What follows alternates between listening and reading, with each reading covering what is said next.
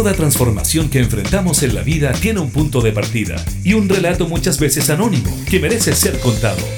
Te queremos invitar a formar parte de Vanguardias, historias de hoy que cambiarán el mañana, junto al periodista José Ignacio Cuadra, en Radio Cámara de Diputados de Chile. Hola, ¿cómo están amigos y amigas? Sean bienvenidos y bienvenidas a Vanguardias, historias de hoy que cambiarán el mañana esta semana tenemos un programa verdaderamente especial a pocos días del plebiscito que promete ser el hito histórico más poderoso que tenemos desde la vuelta a la democracia. Para ver de qué trata el tema, primero vamos con una canción que te dejo a tu albedrío, Marcelo Cid, y continuamos con el programa. Vanguardias.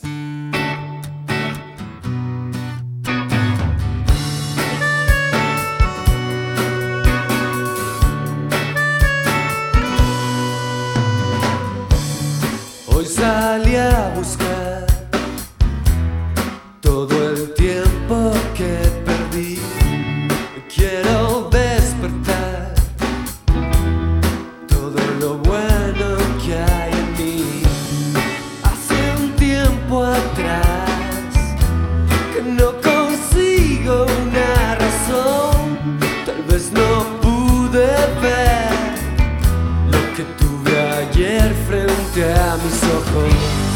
Es tan fácil adoptar una falsa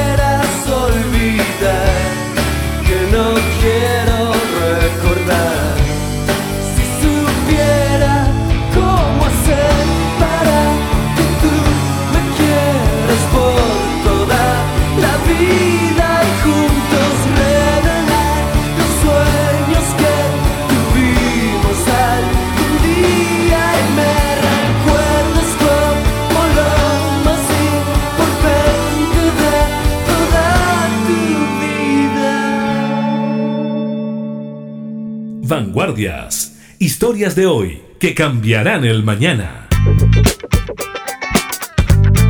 El 25 de octubre de 2020 aparece en el calendario como el mayor hito desde la vuelta a la democracia en Chile. En esta fecha, mediante un plebiscito, la ciudadanía podrá acudir a las urnas y definir si quiere cambiar o no la constitución de 1980. El panorama parece incierto, más que en el resultado lo representativo del mismo, debido a la progresiva disminución de los votantes.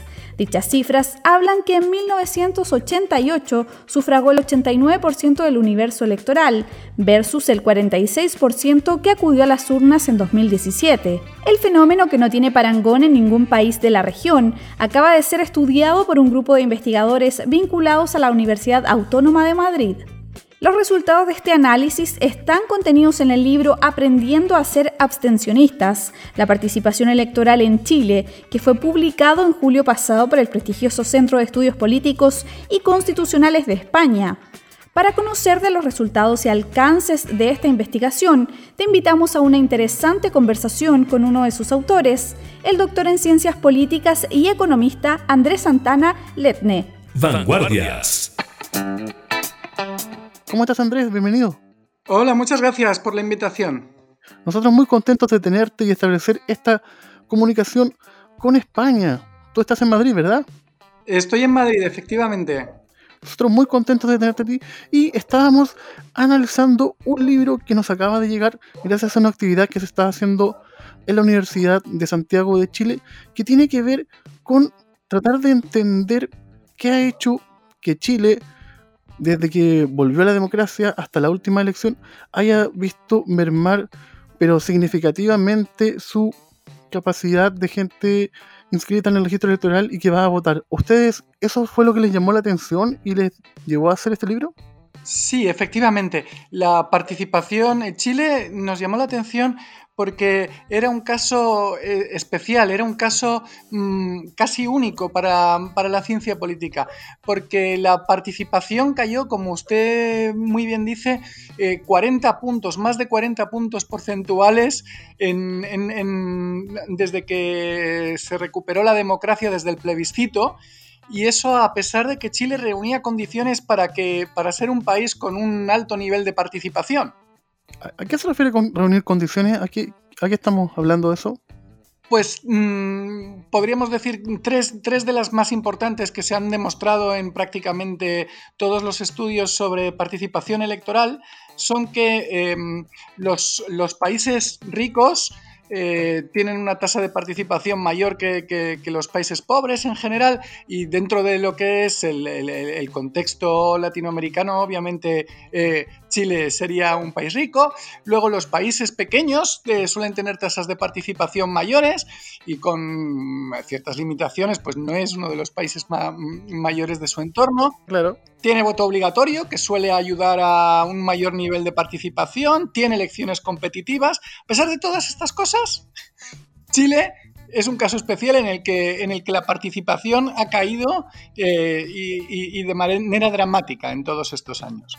Claro, pero quizás usted que está del otro lado del mundo no logra advertir que cuando hablamos, por ejemplo, de la riqueza de Chile, Chile también es uno de los países más desiguales del mundo, o por lo menos de la, de la OCDE. ¿No será que también que a priori eso puede contribuir a que la gente decida no votar? Que en el fondo es lo que ustedes van planteando a lo largo del libro, porque si se fija en el libro que yo tuve la oportunidad de leer, siempre se dice que una de las grandes causales de la baja de voto es la pérdida de la obligatoriedad. Pero no es contradictorio porque si uno cree que algo está bien, no debería ser obligado. Eh, sí, sí, efectivamente. Mm, estoy de acuerdo con, las dos cosas que usted plantea. Es cierto que la riqueza, eh, eso sí que está comprobado, ¿no? Suele, suele ayudar a, un mayor nivel de participación, pero en el caso de Chile la, desigualdad debe de estar, eh, debe de estar reduciendo el, efecto que, pueda tener la riqueza. Y mm, naturalmente cuando, cuando, la, cuando los ciudadanos opinan que participar vale la pena en sí mismo, a veces no es, necesario que, por ley se les obligue a participar, porque ellos mismos lo consideran como un deber. Esa es una causa importante del voto. Pero es cierto que hay ciudadanos, no todos lo ven así, o algunos lo ven como, como un deber mm, que si lo incumples es un, es un pecadito, ¿no? Un gran pecado, ¿no? Entonces, el voto obligatorio ayuda a que, mm, a que la gente termine votando más. Claro, es como cuando uno, uno está chico y está, va creciendo, hace estas cosas que a uno lo tienen que hacer. Uno, en el fondo, le obligan a comer contenedor, ocupar cuchara, ¿verdad? Es como eso, ¿no? Sí, sabes, sabes que tienes que comer, pero si te obligan al final acabas comiendo más, quizás. Estamos conversando con Andrés Santana, doctor en ciencias políticas, economista y uno de los autores del libro Aprendiendo a ser abstencionistas en la revisión histórica de Chile de la baja en la participación electoral. Vamos con una canción y continuamos con el programa. Vanguardias. Esperé toda la vida sentado por ahí. Entre pájaros gigantes y el recuerdo de tu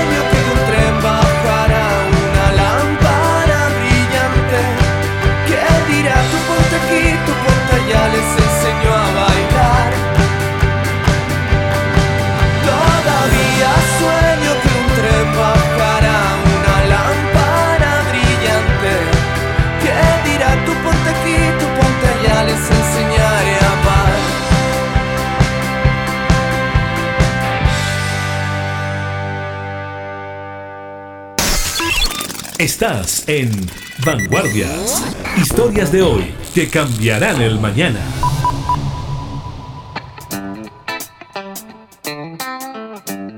De vuelta a la conversación, amigo Andrés, ¿qué, qué lleva a que alguien quiera dedicarse al mundo de las ciencias políticas?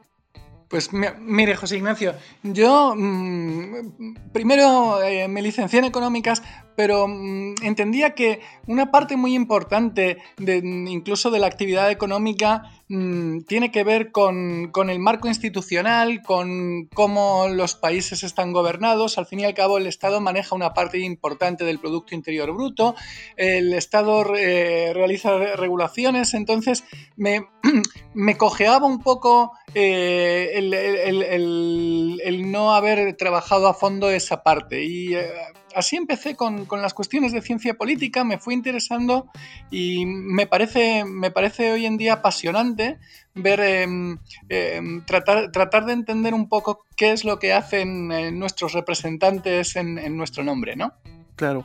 Y además que también hay que ver que economía y, política derivan de lo mismo, ¿no? Que es básicamente la, administración, ¿verdad? En el fondo, eh, el, buen, el buen arte de administrar los recursos, ¿no? Efectivamente, algunos los administramos nosotros directamente y otros nos los administran. Entonces a mí me interesa saber qué es lo que hacen otros por nosotros. Claro que sí. Volviendo al, libro, usted cuando fue, fueron investigando, ¿qué fue lo que más le, fue llamando la atención, además de la baja progresiva en, la participación del electorado? Pues, mm, mire, eh, a medida que, fuimos leyendo, leímos muchísimo, eh, porque, claro, españoles estudiando sobre Chile, pues mm, te falta un poco de contexto. Entonces, habíamos leído a muchos autores eh, chilenos importantes ya antes de, empezar el libro, pero mm, cuando nos propusimos este proyecto, leímos muchísimo todo lo que, todo, lo que se había estado diciendo y haciendo para, para entender la caída de la participación. Y una de las, una de las cuestiones que, nos llamó la atención era la enorme diferencia entre, entre mm, la probabilidad de votar de los jóvenes y de las personas más mayores. A partir de ahí fuimos mm, intentando desenredar un poco, un poco la madeja y, nos dimos cuenta de que los, los incentivos institucionales eh, del, sistema electoral chileno eh, Em, que, rigió entre la concertación y, 2010, 2012, mm, parecían tener un efecto perverso sobre la participación. ¿Cómo así? ¿Perverso en qué sentido? En el sentido de que era un sistema mm, diferente al que, se, al que se suele encontrar en otros países, prácticamente único, en el que el registro era voluntario y el voto era obligatorio.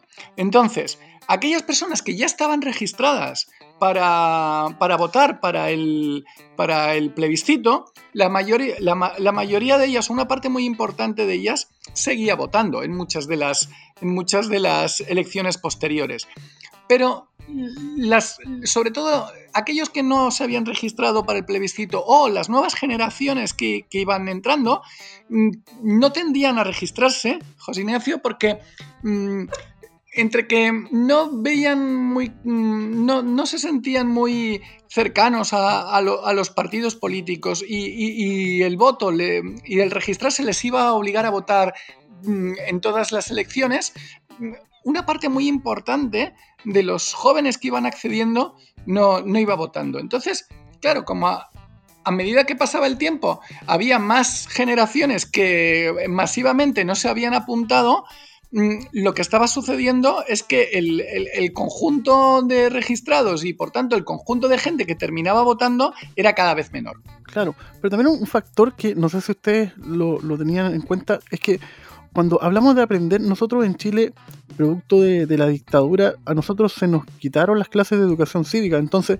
el electorado que iba naciendo eh, finales de los 90, comienzos del 2000, eh, no tenía idea de lo que de la importancia del voto. Yo creo que eso también puede ser un, factor importante que, explica esto, ¿no? Sí, es verdad, pero fíjese que mm, normalmente cuando, cuando un ciudadano vota en unas elecciones, es bastante más probable que vote en las elecciones siguientes. Es verdad que mm, tras eh, muchos años de, dictadura, mm, el, hábito, el, hábito, se ha perdido. Pero si votas en unas elecciones, es mucho más probable que, votes en las siguientes. Entonces, el hecho de que hubiera muchos mm, ciudadanos jóvenes que no se registraban no solo significaba que no estaban registrados en una elección dada, sino que no habían votado y las siguientes elecciones no, no, no, no, iban creando ese hábito de votar. Al contrario, lo que iban era creando el hábito de estoy fuera del sistema electoral. Un poco por eso lo, llamamos al, libro Aprendiendo a ser extensionistas, porque es esta combinación entre... Mm, la falta de incentivos para registrarse y por tanto la, el, acostumbrarse a no estar votando en lugar de acostumbrarse a votar, lo que eh, acabó suponiendo que tras eh, varias décadas hubiera una parte muy importante de los ciudadanos que simplemente eh, estaba fuera del juego electoral. Claro, en el fondo fuimos reforzando una conducta, porque nosotros acá en Chile, no sé si ustedes vivirán algo similar, eh, somos muy dados a un día sí, un día no, pero no somos muy constantes. Entonces, en el fondo, si te obligaban a hacer algo y después te decían que no, después que sí, después que no, de nuevo, después toma tú la decisión, en el fondo, eh, al final uno terminaba no haciendo nada, ¿no? Como complejos. Pues sí, lo podríamos haber también llamado al libro Reforzando la abstención. El caso es que el sistema, que el sistema em, electoral que regía hasta 2000, 2010, 2012, bueno, la década de 2010, era un sistema que lo que hacía era eh, ir creando abstencionistas. Claro que sí. Y de hecho, eh, cuando uno advierte la, discusión, eh, lo que más llama la atención es que gente acá considerada de derecha, como Pablo Longueira, fueron los primeros que advirtieron lo nocivo de, quitar la obligatoriedad del voto. Y gente que era de la, la, más progresista de la Constitución, fueron los que más lo apoyaron y cuando fueron viendo cómo se iba desgranando el, electorado y en el fondo ya no queda nadie para votar, eh, todos se dieron cuenta del error y ahora de hecho estamos discutiendo volver al, sistema antiguo. Estamos conversando con Andrés Santana, uno de los creadores y autores del libro Aprendiendo a ser abstencionistas. Vamos con una canción y continuamos con el programa.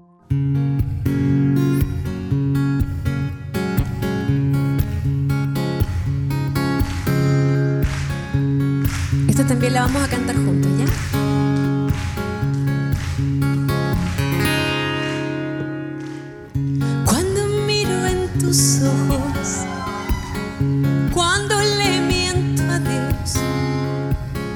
Sigo quemando infinitos, es nuestro fuego está pasivo, ligero y va deprisa.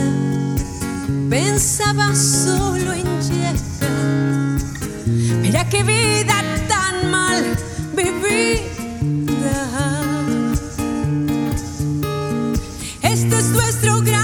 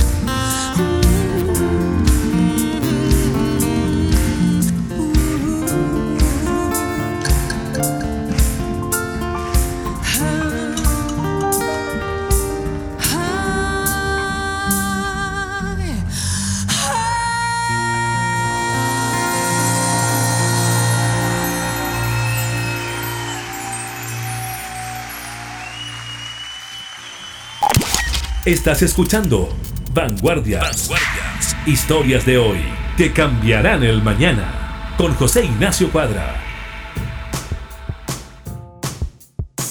De vuelta en la conversación, Andrés, pero el, fenómeno que ustedes están viendo en Chile, ¿sienten que puede marcar un precedente para el, el fenómeno de la democracia a nivel mundial? Porque en el fondo a mí siempre me ha llamado la atención que sigamos ocupando la democracia como el gran estandarte, pero la democracia es un sistema que tiene más de 2.000, 3.000 años, ¿no? ¿Cómo, ¿Cómo en tanto tiempo de evolución no vamos a inventar algo mejor para administrar nuestro futuro?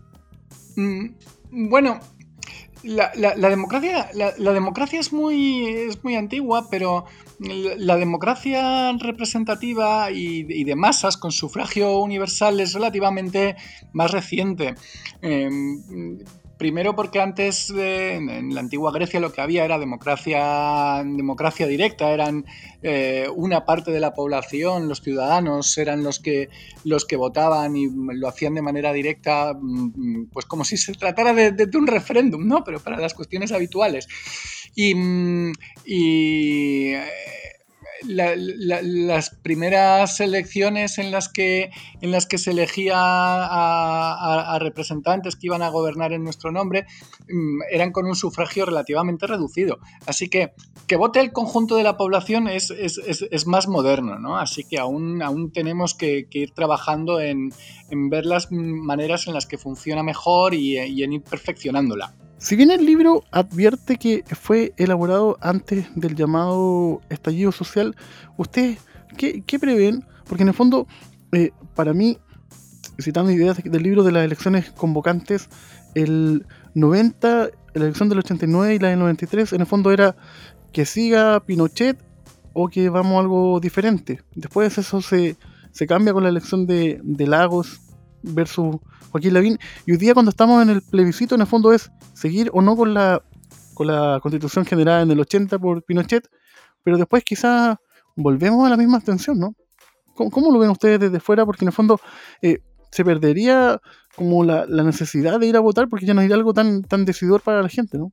Bueno, em, aquí mm, tenemos que tener en cuenta mm, si hablamos de ir a votar para, mm, para el referéndum de, mm, constituyente o para las futuras elecciones que vayan a ir viniendo. El, referéndum está generando mm, muchas expectativas y, mucha atención. Entonces, mm, nosotros creemos, y en esto no, estamos eh, solos en absoluto, que que em, va a haber más, va a haber una subida eh, clara de, la participación para el referéndum. La cuestión que se plantea eh, principalmente no es si, la, eh, si, si, va a subir el número de gente que vote considerando el referéndum, sino si, si luego para las siguientes elecciones se contará con un marco em, que, que, permita mm, recuperar parte de de, los abstencionistas y que participen de una manera eh, sistemática en el, juego político formal, eh, electoral, en lugar de verse abocados o, de tomar la decisión de solamente participar en, la calle, ¿no? Y eso depende de cómo se estructure, eh, de, eso depende de mm, qué tipo de cambios se vayan a hacer si, si se reforma la Constitución. Pero usted, ¿cuánto cree que puede resistir una democracia el, nivel de representatividad de los votos? Porque cada vez va votando menos del 40%. En el fondo, podemos llegar a un punto donde vote el 20% de la población, ¿no? ¿Qué, ¿Cuál es el límite para dar válida una elección? No, no, no, no hay ningún límite establecido. En principio, mm, en principio, no es que una elección se declare no válida generalmente, salvo que haya alguna cláusula especial porque haya pocos votantes, pero naturalmente, si un gobierno eh, ha sido elegido con un 40% de, de la población votando y, el resultado ha sido más o menos eh, equitativo entre, entre quienes están gobernando y quienes no, significa que, está gobernando con un 20% de los votos. Eso plantea muchísimos problemas de legitimidad a las políticas que pueda decidir, plantea mucho riesgo de contestación de las políticas, de, intentos de, em, evitar eh, o, de, ponerse en contra de las políticas eh, que quiera desarrollar el gobierno. Entonces, lo que se plantea es un enorme problema em, moral, social y de gobernabilidad. Estamos conversando con Andrés Santana, doctor en ciencias políticas y economista y uno de los creadores del libro Aprendiendo a ser abstencionistas. Vamos con una canción y continuamos con el programa. Vanguardia.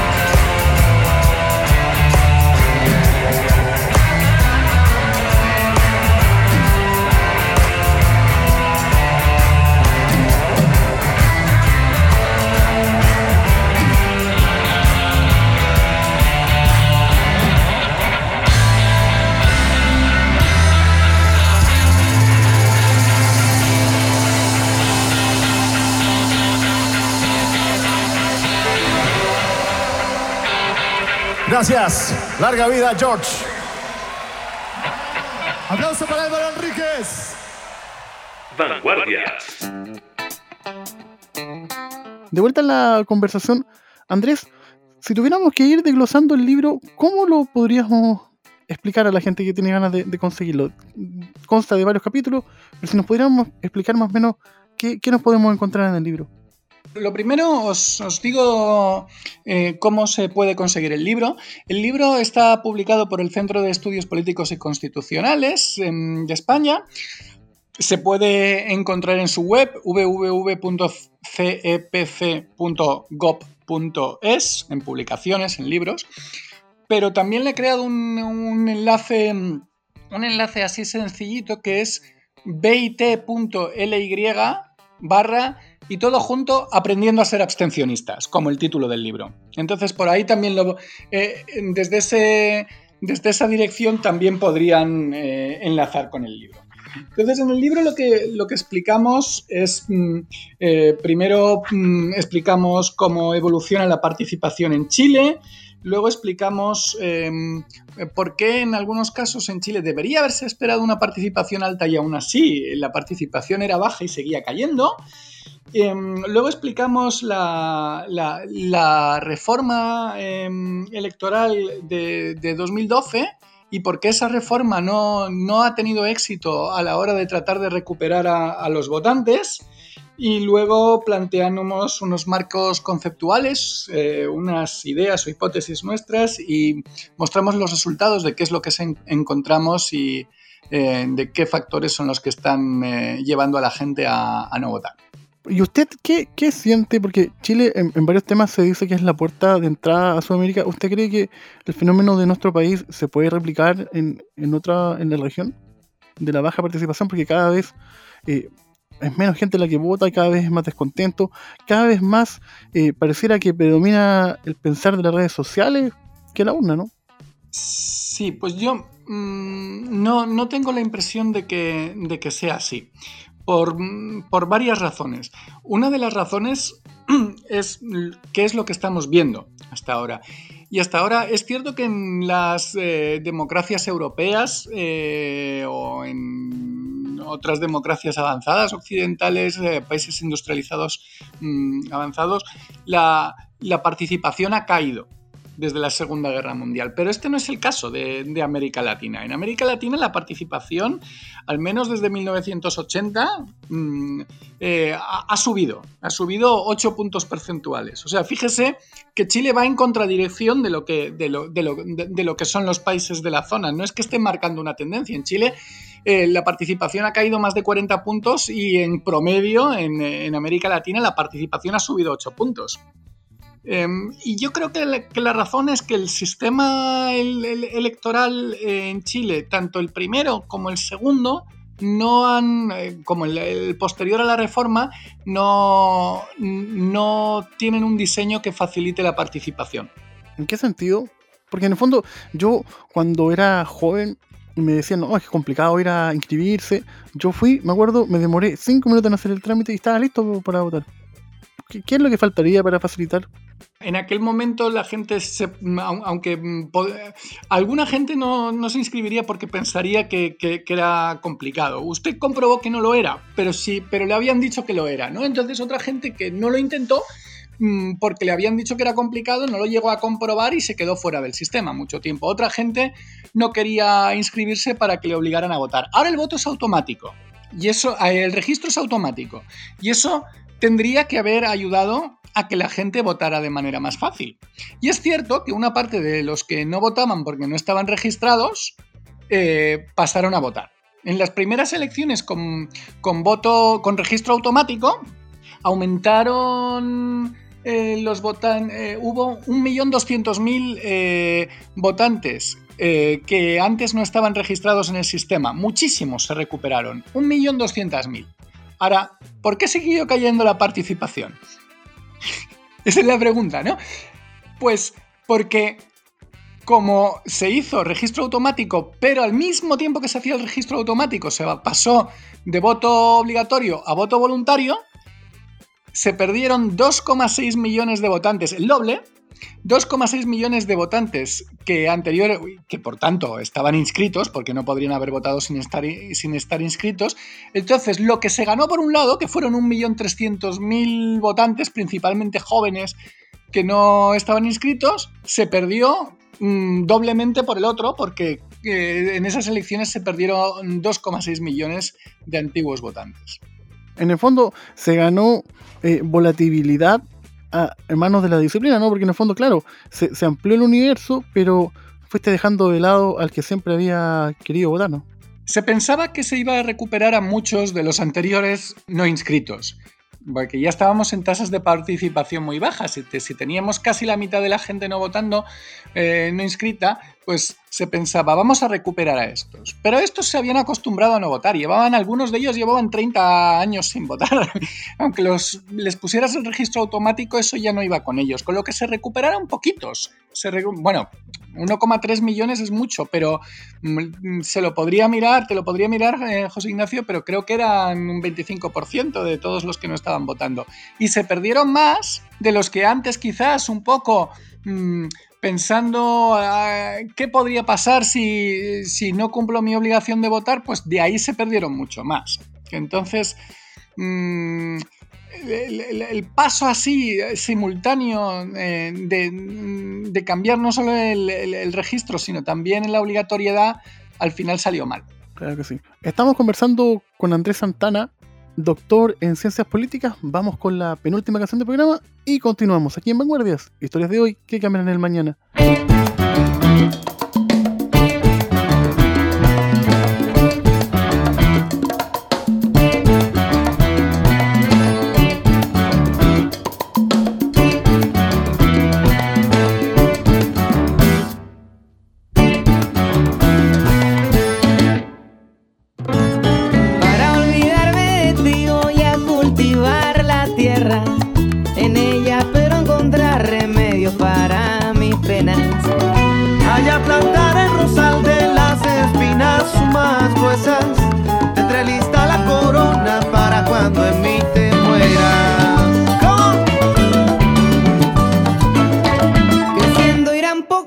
Con los alegres pensamientos.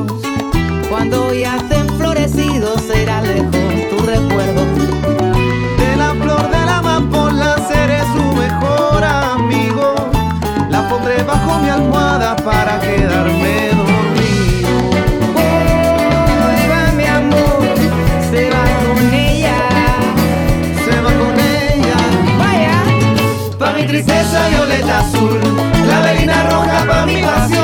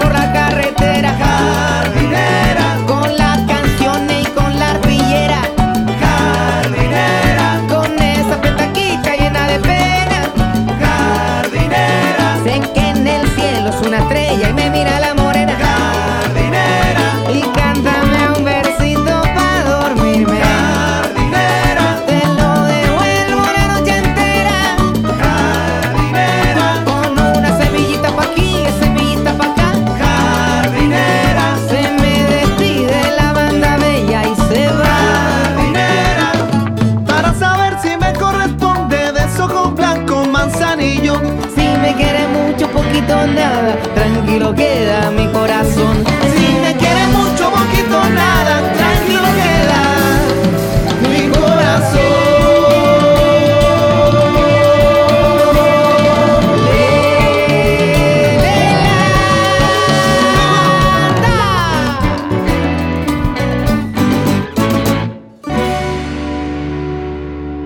Vanguardias. Historias de hoy que cambiarán el mañana.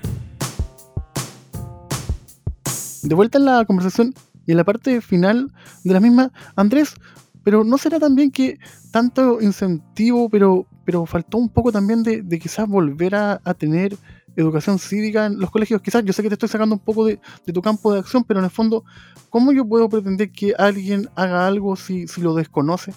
Sí, eh, creo que, que además de, de, los incentivos para el voto estoy, estoy completamente de acuerdo contigo, José Ignacio. Creo que además eso es una, una asignatura pendiente, no, no solo en el currículum, sino para, para, para, la democracia chilena, porque creo que estaba previsto, si, si, mi memoria no me traiciona, que hubiera alguna asignatura en ese sentido, pero no, no, no, está, no está funcionando como, como se, que, como se preveía, no está en práctica, ¿no? Y creo que mmm, si tienes a una parte importante de la población, tan importante de la población, que no está votando y que lleva mucho tiempo sin votar, eh, no basta con darle, con mejorar eh, algo los incentivos para que acuda a las elecciones. Hay que, hay que realizar una labor educativa importante y, y hay una asignatura eh, de, ciudadanía. Porque es como que yo te digo, Andrés, ya, eh, te voy a dar todos los utensilios para que seas el mejor cocinero, te voy a poner la cocina, comprar el gas, pero si tú no sabes prender siquiera, ¿cómo lo vas a utilizar, no? Efectivamente, efectivamente. Ahí, ahí es muy importante que las élites políticas, eh, los partidos, se den cuenta de que está en su interés que los ciudadanos, no, no solo por... Eh, por el bien del, del país y, eh, y, por la, y por la gobernabilidad del mismo, sino que incluso por su propio interés como supervivencia como par partidos, es, está en su interés eh, contribuir eh, con medidas de este tipo a, recuperar el, el, el, aprecio por, por, por la democracia con voto, el aprecio por la participación en las elecciones, una cierta cercanía hacia los partidos políticos, sino mmm, no está claro mmm, tampoco a dónde, qué es lo que puede pasar con, con, esta gran masa de población que no está votando y que está participando de otras maneras. Incluso desde un punto de vista electoral puede aparecer eh, un empresario político, un, eh, un, líder populista de izquierda, de derechas,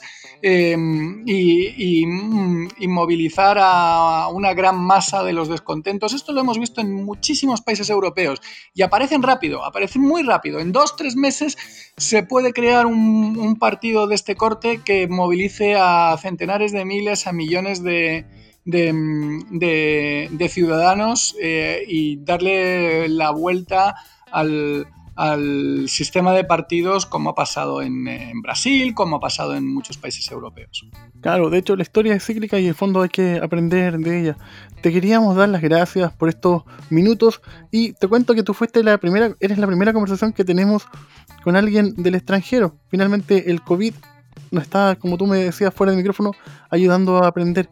Muchas gracias por estos minutos, Andrés. ¿Y cómo volvemos a conseguir el libro? ¿Invitamos eso, por favor? Sí, pues mirad, el, el, libro lo podéis encontrar en la web del Centro de Estudios Políticos y Constitucionales, en publicaciones, eh, libros, ahí se, se, puede encontrar el libro. Y también podéis teclear simplemente bit.ly eh, barra aprendiendo a ser abstencionistas, todo junto. Quería aprovechar para daros una vez más las gracias y, para enviar un, un, saludo a todos los oyentes y desearles que estén todos sanos, bien y mucha suerte con este proceso tan importante que vamos a seguir de cerca desde todo el mundo. Nosotros también queríamos darle gracias a la gente de la USACH que nos permitió establecer este contacto y recordar amigos que más allá de lo que vayan a votar la próxima semana, lo importante es que somos un puro país y despidámonos con esta canción de los Jaivas, todos juntos. Muchas gracias Andrés por estos minutos. Yo soy José Ignacio Cuadra y esto fue Vanguardias, historias de hoy que cambiarán el mañana. Hasta la próxima semana.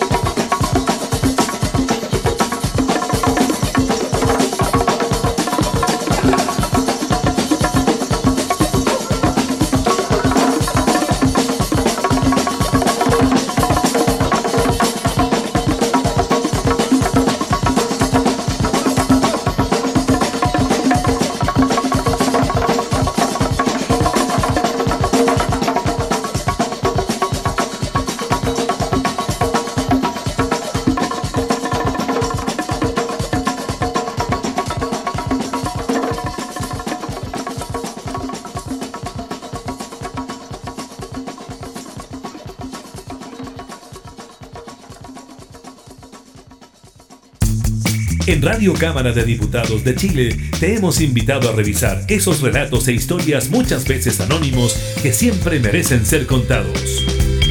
Fue Vanguardias, historias de hoy que cambiarán el mañana. Con el periodista José Ignacio Cuadra.